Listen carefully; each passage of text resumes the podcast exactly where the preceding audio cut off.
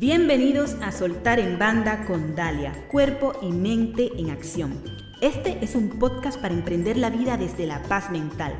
Hablamos sobre transformación y excelencia, sobre hábitos y principios para alcanzar la grandeza personal y empresarial, viviendo desde dentro hacia afuera las cinco plenitudes, física, mental, emocional, intuitiva y espiritual.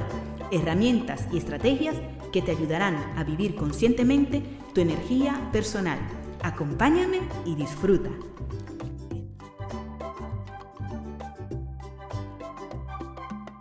Darle demasiadas vueltas a las cosas es una trampa en la que cae nuestro cerebro con bastante facilidad. Y esto es porque nuestro cerebro no está diseñado para ser feliz, sino para sobrevivir. La psicóloga Susan Nolan Hoxima de la Universidad de Yale, autora de Mujeres que piensan demasiado y Mujeres conquistando la depresión, junto a Sonja Lubomirsky de la Universidad de California y otros investigadores, han demostrado que el overthinking, la mente rumiante, genera tristeza, eleva el pensamiento negativo, nos impide resolver realmente el problema, reduce la motivación e interfiere en la concentración y la iniciativa que necesitamos para salir adelante. Y aquí tenemos dos opciones. O rumiamos el problema o nos dedicamos a examinarlo de verdad para resolverlo. Y rumiar no es resolver. Esa rumiación, ese parloteo mental, Además, puede provocarnos estados no beneficiosos de la mente, tales como la ansiedad, la depresión o trastornos alimenticios, tal como demostró un estudio de la Escuela de Medicina de Harvard en 2013, y esto es porque se genera un círculo vicioso de preocupación y agobio. Cuando sufrimos parálisis por análisis, que esto es demasiada actividad en el córtex prefrontal, nos impide ser creativos, dificulta la resolución y perjudica nuestro sueño porque nos mantiene en un estado de ánimo negativo. Los pensamientos sobre el pasado o sobre el futuro son inútiles. Solo necesitamos ir al pasado para de allí sacar lecciones aprendidas. Y el futuro ni siquiera existe, solo el presente, y este a su vez es impermanente. Hay algunos tips para evitar caer en el parloteo mental. Uno de ellos es prestar atención con honestidad y darnos cuenta de cuándo estamos pensando demasiado y así poder soltarlo.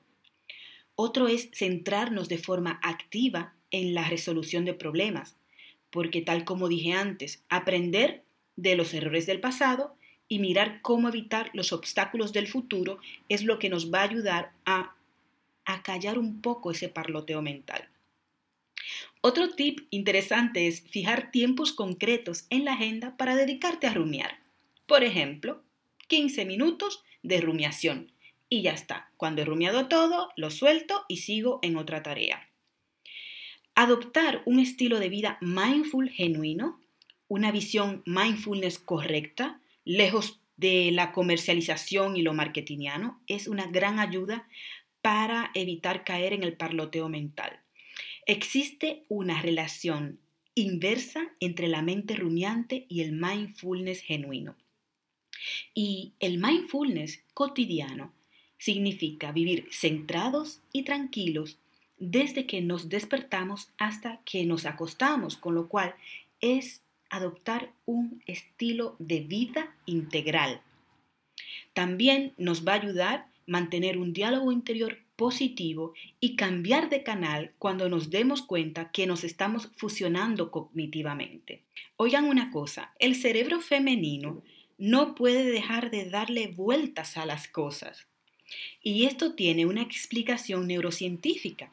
El hipocampo, que es un pequeño órgano que hay dentro del lóbulo temporal intermedio, está ligado a las emociones, al sistema límbico y a la memoria a largo plazo, suele ser algo mayor que el de los hombres, lo que representa una ventaja para nosotras en términos de empatía, pero puede ser una desventaja por el overthinking, por la rumiación. Vamos a ver otro punto importante. La ciencia ha demostrado que hay una clara relación entre la rumiación y la procrastinación. Esto que se habla tanto, la procrastinación. Y en ambos casos, el cerebro nos hace la gran trastada.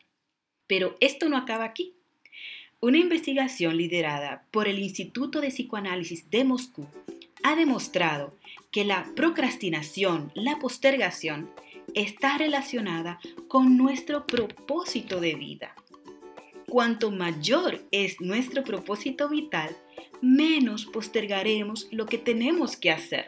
Así que como puedes ver, la mente rumiante es un caos mental. Nos impide resolver realmente los problemas, reduce nuestra motivación, interfiere en la concentración y en la iniciativa que necesitamos, nos impide ser creativos e incluso perjudica nuestro sueño y nos puede provocar estados no beneficiosos como la ansiedad, la depresión. Unos de los tips que nos pueden ayudar para evitar caer en ese parloteo mental y esa rumiación es adoptar un estilo de vida mindful genuino. Y hemos conocido que hay una relación entre la rumiación y la procrastinación y que esta a su vez, la procrastinación, está muy relacionada con nuestro propósito de vida.